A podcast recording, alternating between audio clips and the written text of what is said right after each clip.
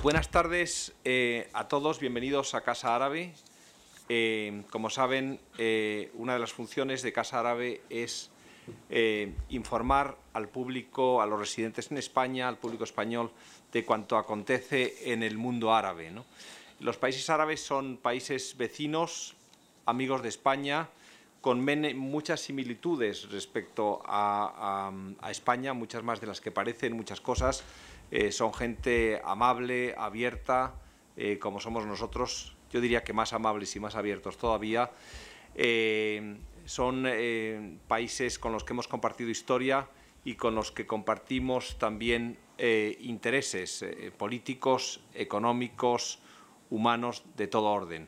Cuanto acontece en esta zona del mundo nos afecta muy directamente. El que un país como Yemen esté sufriendo una crisis eh, política y humanitaria es eh, una situación que es grave también para España y que además debe apelar muy directamente a nuestras conciencias. Em, hablamos hoy de Yemen, que es uno de los países que sufre una de las crisis más terribles del presente siglo. Eh, tenemos aquí eh, a dos expertos en el asunto que, como muy poca otra gente, pueden eh, hablarnos del tema porque son dos personas muy directamente relacionadas con la crisis, con el drama que allí se sufre. el primero que les voy a presentar es el señor Samir El Hawari. Samir es oficial superior de Asuntos Humanitarios en la Oficina de las Naciones Unidas para la Coordinación de Asuntos Humanitarios en Yemen. Lleva dos años viviendo en Yemen, concretamente en Sanaa, aunque naturalmente se ha desplazado por, eh, tanto por, eh, las dos, eh, por las dos zonas de, Yemen, ha viajado por todo el país. es el responsable directo de la Coordinación General sobre el Terreno y el Acceso Humanitario a Yemen. Anteriormente, el señor Hawari había trabajado como subdirector de la Oficina Regional de la Oficina de Asuntos Humanitarios de Naciones Unidas para Oriente Medio y el norte de África. Nos acompaña también Elena Valencia, que es licenciada en Ciencias Políticas y se incorporó al sector de la ayuda humanitaria en 1995, empezando su labor en Bosnia, ¿no, Elena? Eh, ha trabajado con diferentes organizaciones como MPDL, Acción contra el Hambre y ACNUR. En el año 2013 se une a Médicos Sin Fronteras como coordinadora sobre el terreno de la República Democrática del Congo.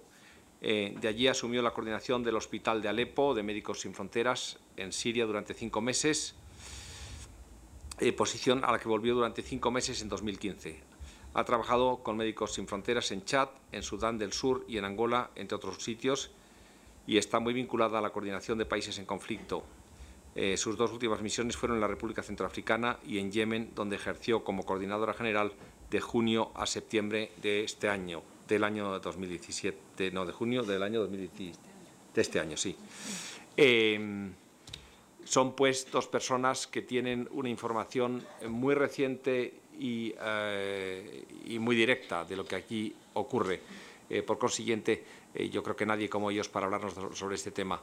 Eh, me alegro mucho de ver que hay tanta gente interesada en este tema, porque es un tema, es, uno de los, es un conflicto, como se ha dicho muchas veces, el, gran conflicto olvidado, siendo un conflicto tan dramático como es, hay muy poca, muy, parece que hay muy poco interés por parte del, del público español. La prensa española también informa muy poco y sin embargo es un conflicto que, como digo, pues debemos tener muy cerca de nuestros corazones y que nos afecta eh, muy directamente. ¿no?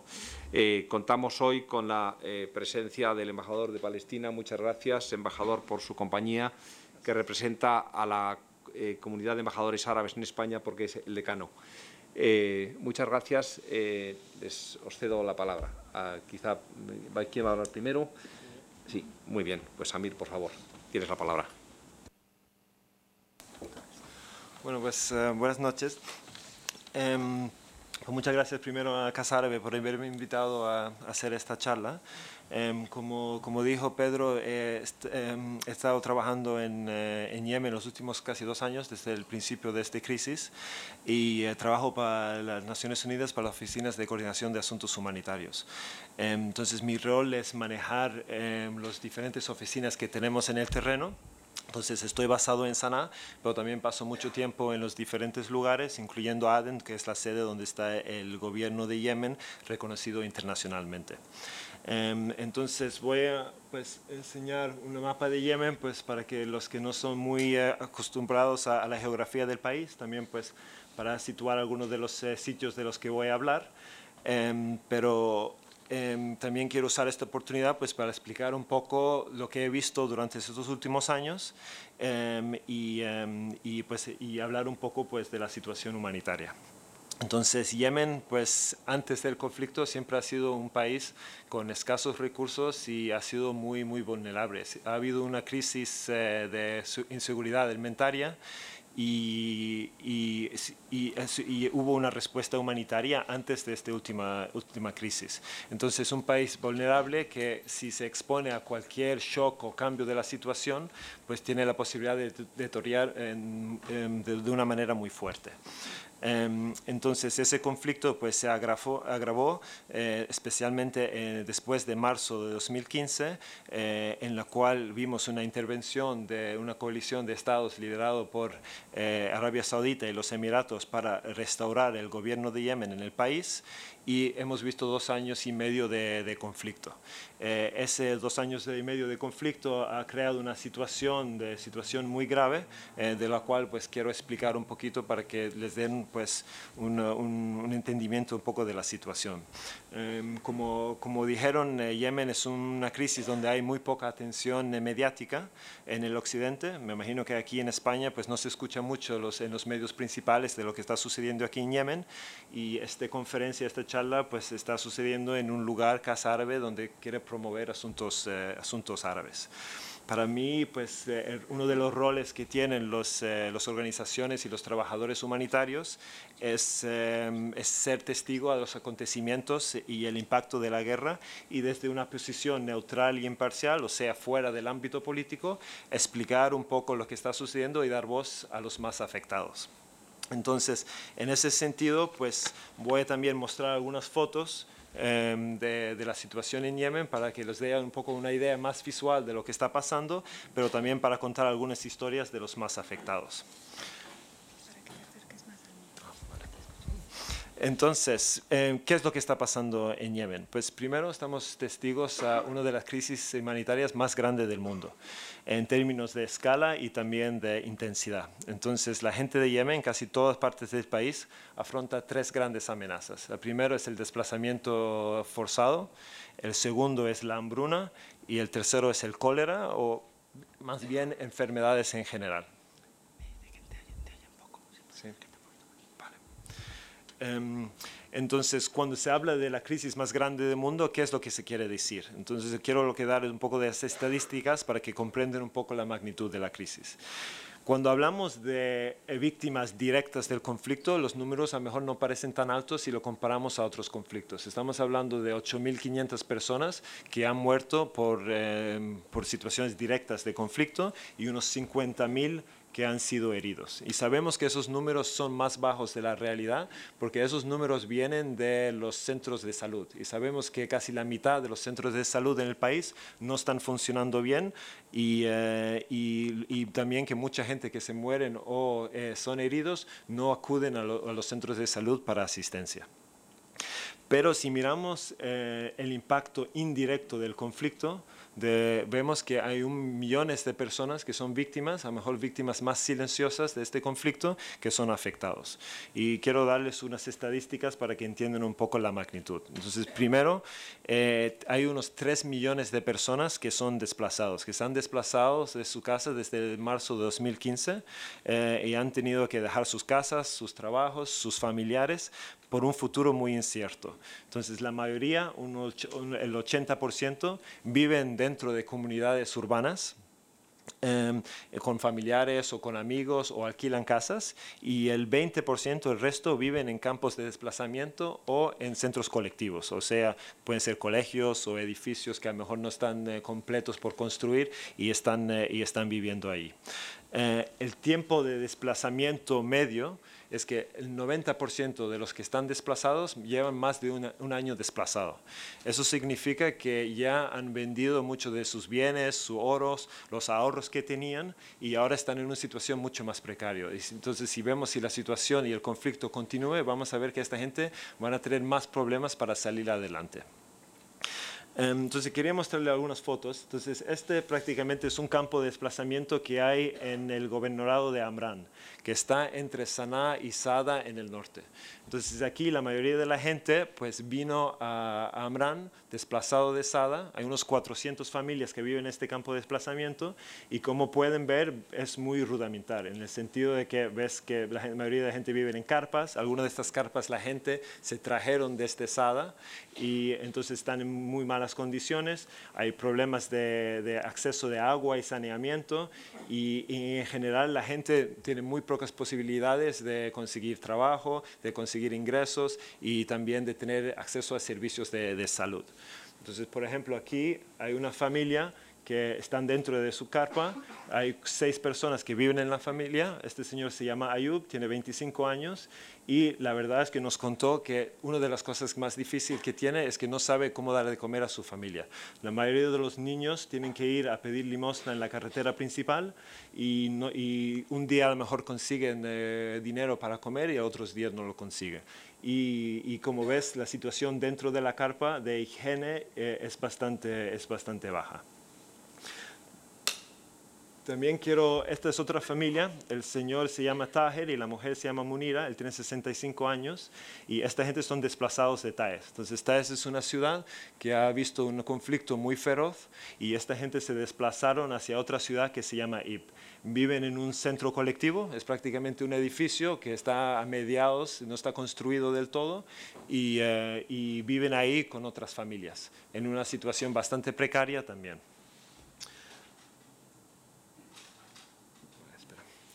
Entonces, em, a diferencia de otros conflictos en la región como Siria, eh, los números de, refugiados de, Yemen es eh, bastante bajo. Entonces hay como unos 280 mil personas que se han salido del país, la mayoría se han quedado dentro de la región, han ido a Djibouti, han ido a Etiopía, han ido a Somalia, han ido a Sudán pero no, no ha habido ese número de refugiados que, por ejemplo, hemos visto en Siria que han venido hacia, hacia Europa. Y también a lo mejor eso también explica por qué a lo mejor hay una falta de atención mediática aquí, eh, aquí en, en Europa.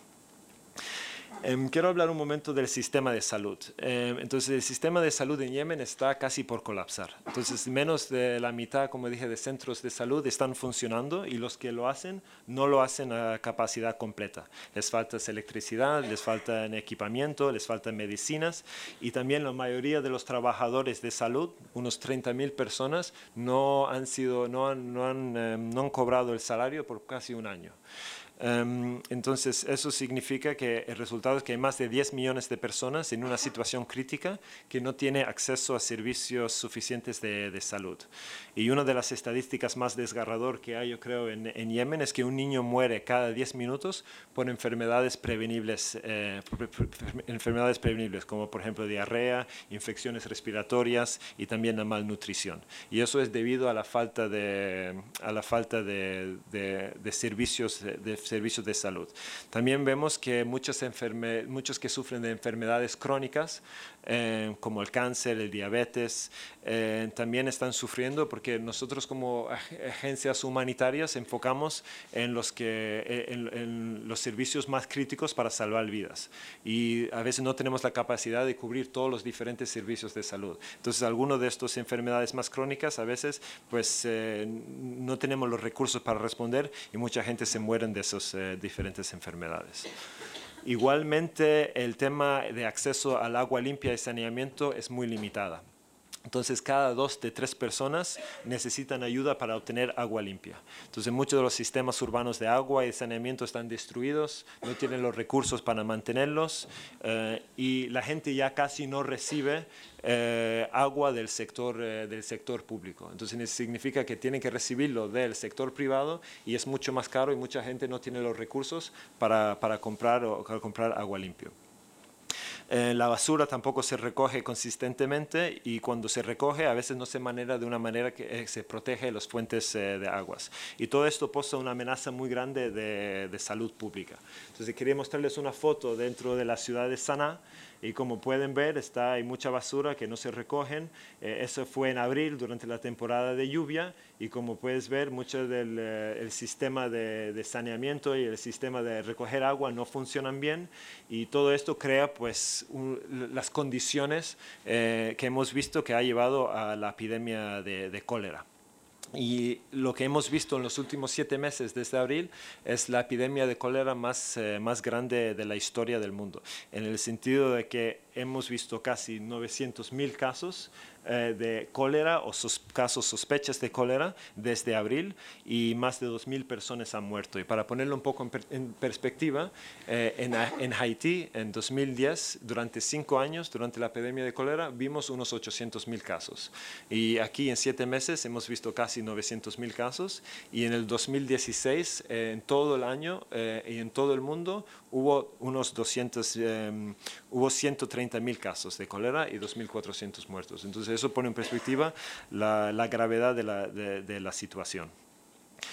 Um, y y el hecho de que los sistemas de salud estaban bajos es una de las razones por qué hubo la epidemia de cólera, pero también significa que tuvieron muchas dificultades en responder a la situación de cólera. Entonces aquí en el hospital de El Sabaín en Sanaa, que es uno de los hospitales principales que sí tiene más recursos, vemos que cuando empezó la epidemia de cólera, vimos que la capacidad, que la gente se estaba teniendo el tratamiento por los pasillos del hospital. Entonces la capacidad estaba muy limitada para, para poder responder. Y yo sé que Elena también va a hablar un poco más de un caso, otro concreto, que también se veía muchos casos así, que mucha gente que tenía que recibir por el suelo o por cualquier situación, porque la capacidad de los, eh, los centros de salud eh, estaba muy, muy, muy débiles. También quería hablar de, de, la amenaza de la hambruna. Entonces, en, en, Yemen hay unos 17 millones de personas, eso es el 60% de la población, que, que sufren de inseguridad alimentaria. Um, y de esos 17 millones, 7 millones sufren de inseguridad alimentaria severa. Entonces, eso quiere decir que la gente se levanta por la mañana y no sabe de dónde van a comer no sabe cómo van a conseguir comida para ese día y para sus familias. Um, entonces, eso está impactando a muchas partes de, diferentes del país um, y, en, algunos, distritos ya estamos viendo y comprobando condiciones de, hambruna que ya existen. Y esa crisis se ve mucho en el tema de la malnutrición.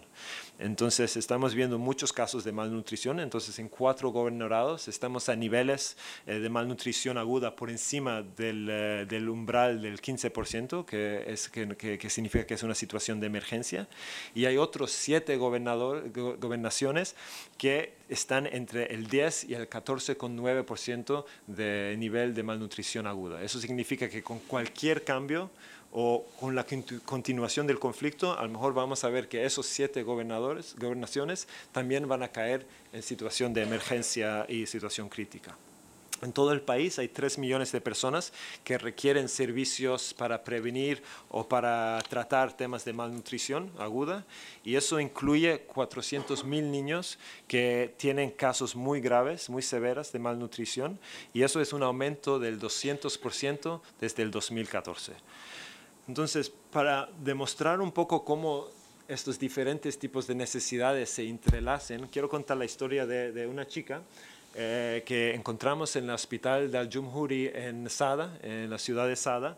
Eh, ella se llama Batul, tiene, eh, tiene seis años. Normalmente, como puedes ver, es claramente malnutrida. Normalmente una niña de 6 años debería, debería pesar unos 10 kilos. Ella pesaba como 7 kilos y, eh, y ha, ha, sufrido de malnutrición desde que tenía dos años. Entonces es un problema que ya existía. Em, pero se empeoró em, durante una época en que sus familias tenían que salir de sus casas en el pueblo de donde es ella. Eh, ellos tenían que hacer unos agujeros en el suelo para esconderse eh, y para protegerse de los bombardeos. Y como puede ver, tiene como un parche en el, en el brazo y esos son unas hierbas prácticamente para espantar a las culebras en las zonas de donde, donde se escondían. Entonces ella em, entonces, durante esa época eh, se exponía mucho a las temperaturas altas, a muchos de em, al, al, polvo y, y, y, su, y, su, situación se deterioró. Entonces, su familia lo llevó al hospital, tuvo un tratamiento de 22 días y empezó a mejorar. Y después volvió a su casa. Pero eh, eso, y, eso fue, y eso fue en abril. Pero durante esa época volvió a caerse eh, desafortunadamente su familia no tenían dinero para llevarle otra vez al hospital, entonces su situación empeoró. Eh, después un, eh, un, amigo de la familia hubo, pudo, recaudar los fondos para poder llevarla al hospital y, y, después volvió a conseguir su tratamiento. Entonces volvió a tener otro tratamiento, eso fue durante la época de Ramadán en junio y después entonces los médicos después del tratamiento le dijo que podía ir a casa y después volver después de Ramadán para ver si estaba, estaba mejorando o estaba, iban en el buen camino. Desafortunadamente, eh, dos días después de que volviera a su, casa, contrató una diarrea eh, aguda, aguado y murió. Entonces, yo creo que es un caso muy triste y explica un poco pues, el enlace que hay entre las diferentes eh, necesidades de la gente, en el sentido de que la familia claramente están sufriendo de alimentación, eh, de inseguridad alimentaria. Eh, no tiene los recursos y el acceso a asistencia de salud. Eh, situación de agua y saneamiento estaba muy pobre en donde vivían y también tenían que protegerse de la situación de conflicto. Entonces todo eso se junta y, y siempre impacta a los más vulnerables como esta chica Batul. Entonces, el último punto que quiero contar sobre el tema de las necesidades es el tema de la educación. Entonces hemos visto que más de 2.500 colegios han sido dañados por el conflicto, eh, muchos acogen desplazados, otros están ocupados por grupos armados y aquí puedes ver en la foto eh, también es un colegio que es, es Sada que ha destruido y los niños pues tienen que eh, enseñar y buscar educación en, en, un ambiente que no es, que no es adecuado. Em, hay dos millones de niños que no van al colegio, eso es casi 30% de los niños de edad escolar. Eh, y encima la mayoría de los profesores no han recibido los salarios en el último año. Eso significa que muchos de los eh, colegios que deberían haber empezado hace dos o tres semanas para el año escolástico eh, están cerrados y muchos de los profesores están en huelga hasta que consiguen, hasta que consiguen sus salarios. Entonces, este, en esta situación hay que preguntarse qué futuro van a tener estos millones de niños que no tienen una educación en un contexto de radicalización y de conflicto. Em, entonces quiero pues dar un poco una opinión personal de algunas cosas que yo creo que se necesitan para pues un poco resolver y reducir el impacto humanitario de la crisis. Em, primero, pues tenemos que ser muy claros que no hay ninguna solución humanitaria a, a, los problemas políticos. Entonces tiene que haber un acuerdo político para resolver esta crisis. Sin eso vamos a ver que la situación humanitaria va a empeorar. Em, segundo, em, hay que encontrar un sistema para pagar los salarios. Entonces, por lo menos en los sectores más críticos, como por ejemplo el de salud, educación, agua y saneamiento. Em, los, eh, hay, eh, hay un millón y medio de empleados públicos en Yemen. Eh, la mayoría no han recibido los salarios en el último, en el último año. Eh, o solo han recibido una parte de salarios y eso significa que ya no acuden al trabajo, pero también significa que, que ya no tienen sus ingresos y si coges el, eh, la familia promedia es de 6 o 7 personas en Yemen, entonces estamos hablando de casi 8 millones de personas que ya no reciben su, eh, sus ingresos y también estamos viendo que para las organizaciones humanitarias, para que la gente acuden a estos trabajos de servicios críticos, tenemos que pagar incentivos. Y eso es algo que las organizaciones humanitarias no estamos acostumbrados. Normalmente eh, trabajamos en la premisa de que si vas a un hospital, normalmente pues el edificio está bien, hay los limpiadores, hay algunos trabajadores, hay electricidad y estamos en una situación en Yemen donde no hay esos servicios. Y los humanitarios tienen que prácticamente tomar esa función que no es sostenible si también eh, toman en cuenta que nosotros tenemos un eh, plan para 2017 que requiere 2,3 billones de dólares y ahora mismo casi estamos a final de año y hemos recibido el 56% de los recursos. Em, también hay que facilitar la importación de productos esenciales a todos los puertos y aeropuertos de Yemen. Em, nosotros como asistencia humanitaria podemos traer diferente asistencia dentro del país, pero nosotros no podemos eh, cubrir la oferta del sector privado. Entonces, eh, ahora mismo estamos en una situación en que la cantidad de comida, la cantidad de combustible que entra al país es menos de lo que entraba antes de la crisis. Eso significa que los precios de los productos básicos están aumentando, entonces el precio del eh, cesto de alimentos está el 30% más caro de que era antes de la crisis y al mismo tiempo el poder adquisitivo de la gente también ha reducido. Eh, entonces esa combinación en que hay la oferta ha reducido, los precios están subiendo y la gente no tiene dinero para comprar cosas. Entonces, en una situación en la que tenemos 17 millones de personas con inseguridad alimentaria, eh, vamos a, y si continúa esa situación, vamos a ver que la gente que eh, está con inseguridad alimentaria van a caer en la categoría de gente en situación más severa. Y como último punto, pues también hay que facilitar el acceso humanitario y crear un clima propicia para la acción humanitaria. Entonces, eh, a veces eh, hay, dificultades y retos que tenemos para conseguir y dar asistencia a todo el país. Eh, a veces es porque por eh, impedimentos burocráticos que nos ponen en las diferentes partes del conflicto em, y es esencial que nosotros podemos eh, acceder a la gente más necesitada. Nosotros trabajamos en Yemen basado en principios humanitarios, entonces damos asistencia a los más necesitados donde sean que sea y en ese sentido es esencial que no se politice el trabajo humanitario y se protege el espacio neutral e imparcial que es esencial para llevar a cabo este trabajo. Muchas gracias.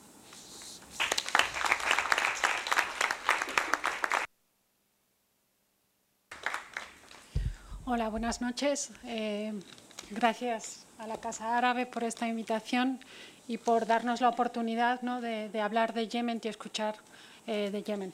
Tuve la suerte de, coincidir con, Samir en, en Sanaa. No sabía si me iba a reconocer sin el hijab y la valla, pero nos hemos reconocido ¿no? y es un placer también compartir la mesa con él. Y a mí me gustaría un poco, después yo creo de, la foto general que nos ha dado Samir, aterrizarlo al microcosmos del lugar, por ejemplo, uno de los sitios donde estamos Médicos Sin Fronteras, y es el distrito de APS. Voy a, para también ubicarnos, ¿no?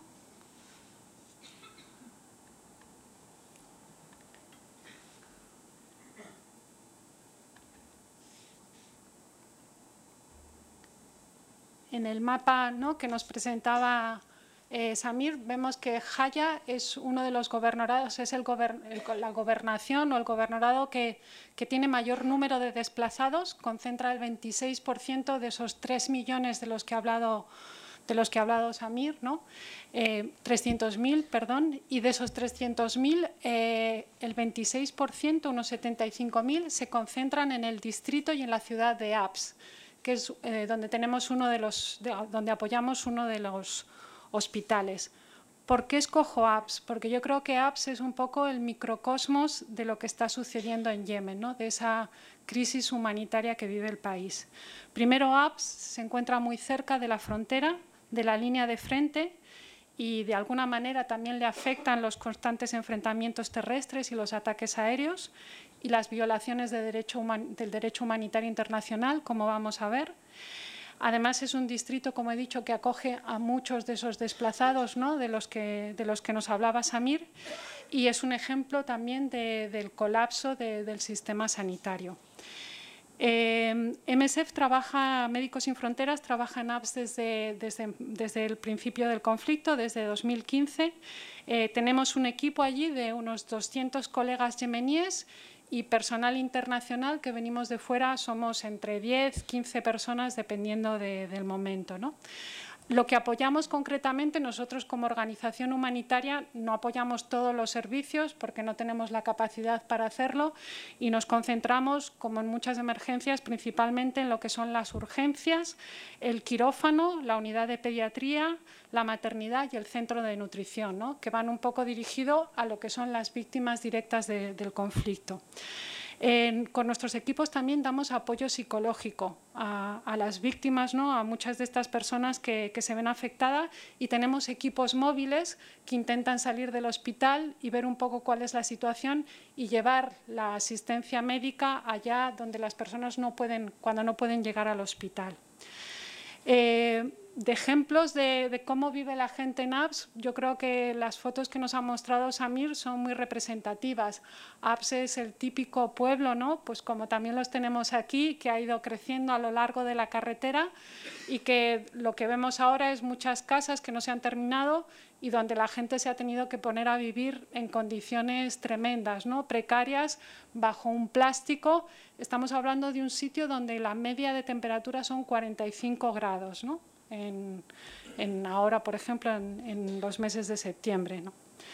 Em, es gente que ha decidido huir y el criterio fundamental ha sido su seguridad. Es gente que ha huido de la línea de frente y que además no se ha desplazado una vez, ¿no? o como decía Samir, no lo han hecho por un año, sino que son desplazados de una segunda y una tercera vez. ¿no?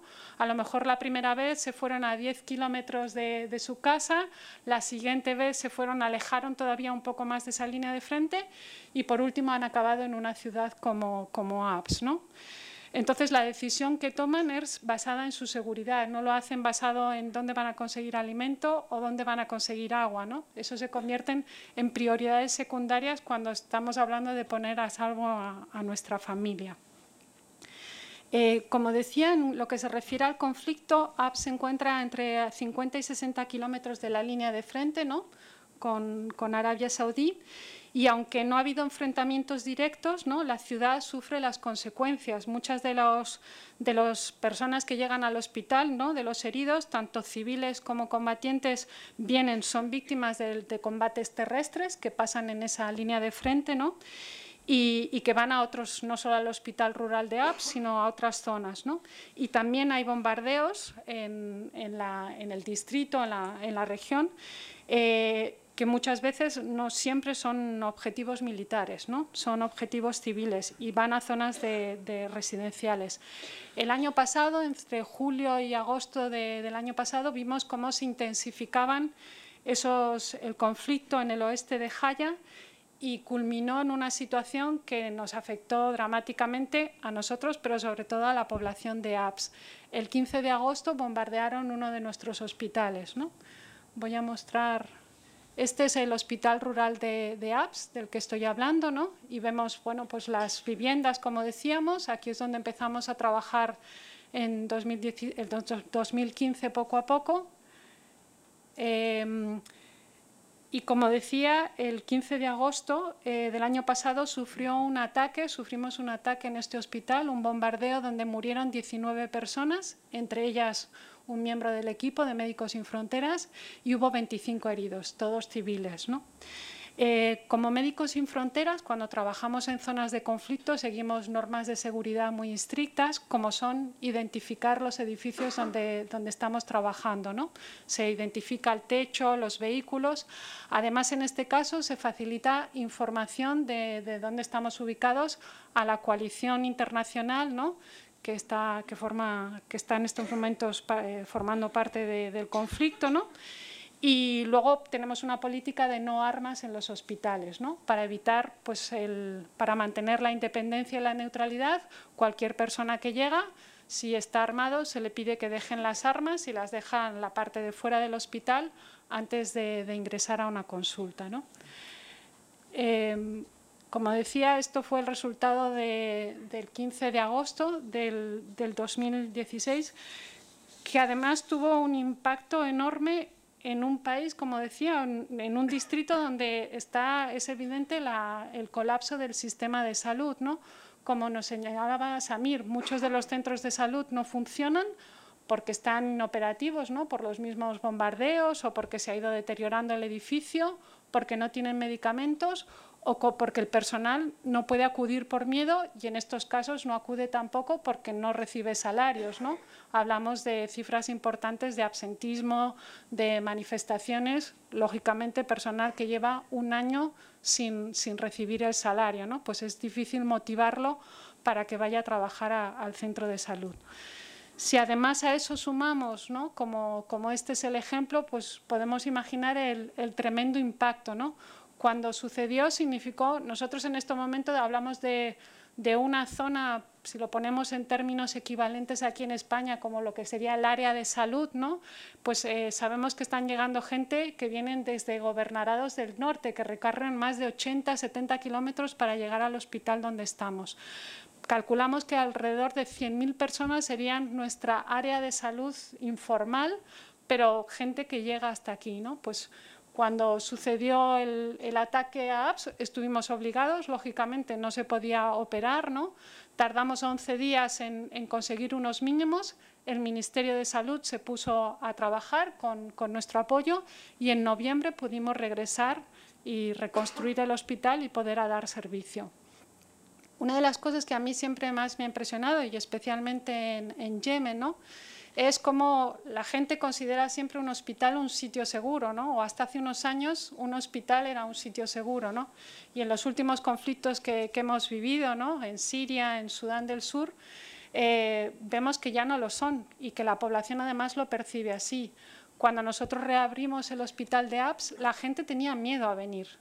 Eh, no quería quedarse porque ¿no? Una vez que uno ha visto que es vulnerable, ¿no? que ha sido atacado, pues la gente tiene miedo.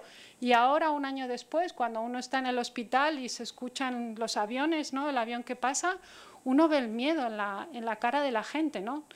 sabe cómo reaccionar. Ahora, en, el mes de agosto, hubo un impacto, un bomba cerca en un campo militar que está a 4 o 5 kilómetros de, de y que se escucha, claro.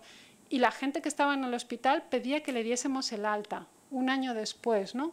Tienen miedo a, seguir en un hospital que en un principio debería ser un, sitio seguro para todos, ¿no? Y ya no lo son, desgraciadamente, en, las tendencias que, hemos visto, ¿no? Eh, en esta situación, que yo creo que también que, que ha explicado muy bien, de desplazamiento, de alojamiento precario, de condiciones eso de no acceso al agua, no acceso a un saneamiento mínimo, a nosotros, por ejemplo, las familias nos cuentan eh, que a lo mejor consiguen 40 litros para, toda la familia de seis miembros, ¿no? 40 litros que van a utilizar a lo mejor durante la semana. En los estándares humanitarios siempre hablamos de que un mínimo son 15 litros por persona día, ¿no? solo para la higiene personal, para el consumo y ni siquiera imaginar la situación en, un, lugar como APS, donde hablamos de 45 grados, ¿no? que incluso en las mejores condiciones pues uno está transpirando y necesita consumir agua ¿no? Para, para no desmayarse. ¿no? Entonces, en esta situación ¿no? de la dificultad del agua, de la dificultad del alojamiento, de unos servicios sanitarios que no funcionan o que, o que son objetivo ¿no? y que no funcionan como, como deberían haber, eh, se da el primer caso de cólera. ¿no? Eh, lo recibimos en el hospital de APS el 30 de marzo, luego en mayo el gobierno declaró el estado de, emergencia ¿no? por la epidemia y cuando nosotros recibimos ese primer caso decíamos, bueno, es la tormenta perfecta, ¿no? es lo peor que nos podría pasar en este momento, en esta situación que, vive el país. ¿no? El cólera, como, como sabéis, es una enfermedad que se contagia por el agua, por una bacteria que hay en el agua que es muy fácil de tratar, que en principio una persona que tiene los síntomas de, cólera, si llega a un centro de salud, en 3-4 horas eh, bebe 4 o 5 litros de agua con sales, va recuperándose y se marcha tranquilamente a su casa. El problema es cuando una persona no llega a tiempo a un hospital. Y eso es lo que veíamos en APS ¿no? este verano. Personas que a lo mejor han tenido dificultades para conseguir transporte porque no tienen ingresos, no pueden conseguir alguien que les lleve hasta la ciudad o tienen miedo de salir y de abandonar su casa para ir, no tienen con quién dejar a otros miembros de la familia y cuando llegaban a lo mejor al hospital ya era muy tarde, ¿no? Yo sobre todo recuerdo el caso de personas mayores, ¿no? En otros sitios eh, se ven más, ¿no? He visto más el, el, caso de cómo afectaban a los niños, pero aquí, por ejemplo, eso de un viejito que a lo mejor tiene otra enfermedad, otra patología y que se ha deshidratado y que muere en el hospital sin que podamos hacer nada, ¿no? por simplemente no haber llegado a tiempo para, para poderlo hidratar. ¿no? Y es la impotencia que, que, uno vive en que una enfermedad ¿no? que es tan fácil de tratar, pues que tengamos eh, estos casos. En el hospital, en el centro de, tratamiento, ¿no? pues nos mostraba un ejemplo Samir, este es el que nosotros abrimos en APS, es una escuela que está cerca de, del hospital y bueno, ahí eh, no se refleja mucho, pero como nos enseñaba ¿no? en la foto aquí, igual llegamos en un momento, en un solo día tuvimos más de 400 admisiones. ¿no? Uno no podía casi caminar por la escuela, ¿no? de, del colapso que había de, las personas porque no teníamos dónde colocarlas ¿no? para, para poderlas atender. Y como decía, mucha de esta gente era porque no, había, no, no tenía otro centro donde salir, llegaban al hospital rural de, de, As para el tratamiento los que habían podido, podido llegar. ¿no? Eh, al final yo creo que eh, las cifras han ido bajando eh, en los últimos meses, se han ido reduciendo ¿no? en general, eh, pero hay un montón de trabajo todavía por hacer, ¿no? que yo creo que eso es lo eh, lo que importante y es también un poco, me sumo al, al mensaje de, de, Samir. ¿no? Primero hay que pagar a los funcionarios de salud. ¿no? Ahora vivimos una situación en que por la emergencia del cólera muchas organizaciones doblamos nuestros esfuerzos para conseguir personal voluntario, personal pagado para que nos apoye directamente en estas actividades. ¿no? Pero cuando acaba el cólera esos ingresos ya no van a estar y volvemos a la situación de cero, ¿no? de gente que no tiene ningún ingreso para, para alimentar a su familia. ¿no? Eh, yo creo que es importante todo el trabajo de, prevención. ¿no? Para nosotros, en el caso de cólera, siempre lo comprobamos en todas las emergencias. En cuanto se puede empezar a trabajar el tema del agua y del saneamiento, ¿no? la cloración del agua, la sensibilización a la gente de cómo lavarse las manos, de intentar hervir el agua antes de consumirla, enseguida empiezan a, a, reducir los números. ¿no? El problema, volvemos a lo de siempre, si estamos hablando de desplazados que no tienen acceso a ese agua limpia o a los ingresos para comprarla, difícilmente van a poder trabajar. ¿no? Entonces, al final nos toca a las organizaciones humanitarias hacer ese trabajo. Y en Yemen no somos muchas las organizaciones humanitarias, ¿no? desgraciadamente. A lo mejor en las ciudades más, pero la situación de conflicto también pues, hace que muchas organizaciones a lo mejor no, no, tomen la decisión de estar ¿no? por el riesgo que puede suponer o por el riesgo o por la dificultad de obtener eh, financiación para poder estar presente ¿no? y, llegar a esa población. Eh, yo creo que, y por eso traía el ejemplo de, de, apps, nosotros como Médicos Sin Fronteras no nos cansamos de, de repetir ¿no? que hasta en la guerra hay reglas. ¿no? Y las reglas para eso son las reglas del derecho internacional humanitario, ¿no? que, hay, que hay lugares ¿no? que la población civil nunca debería ser objetivo, y menos un hospital ¿no? donde, donde están los más vulnerables, la, la gente que necesita tratamiento. ¿no? Y ese es un llamado que hacemos eh, constantemente porque lo hemos vivido y lo vivimos di directamente. ¿no? Eh, y era un poco lo que yo quería compartir desde, desde la experiencia micro, ¿no? desde la experiencia concreta de, de, apps. Yo sé que el público de la Casa Árabe es un público muy participativo, ¿no? que siempre tiene muchas inquietudes, así que no quiero coger más tiempo ¿no? y dar el, espacio ¿no? y el tiempo para, para, las preguntas o no sé si tienen intereses más concretos sobre, sobre la parte de la acción humanitaria. Muchas gracias.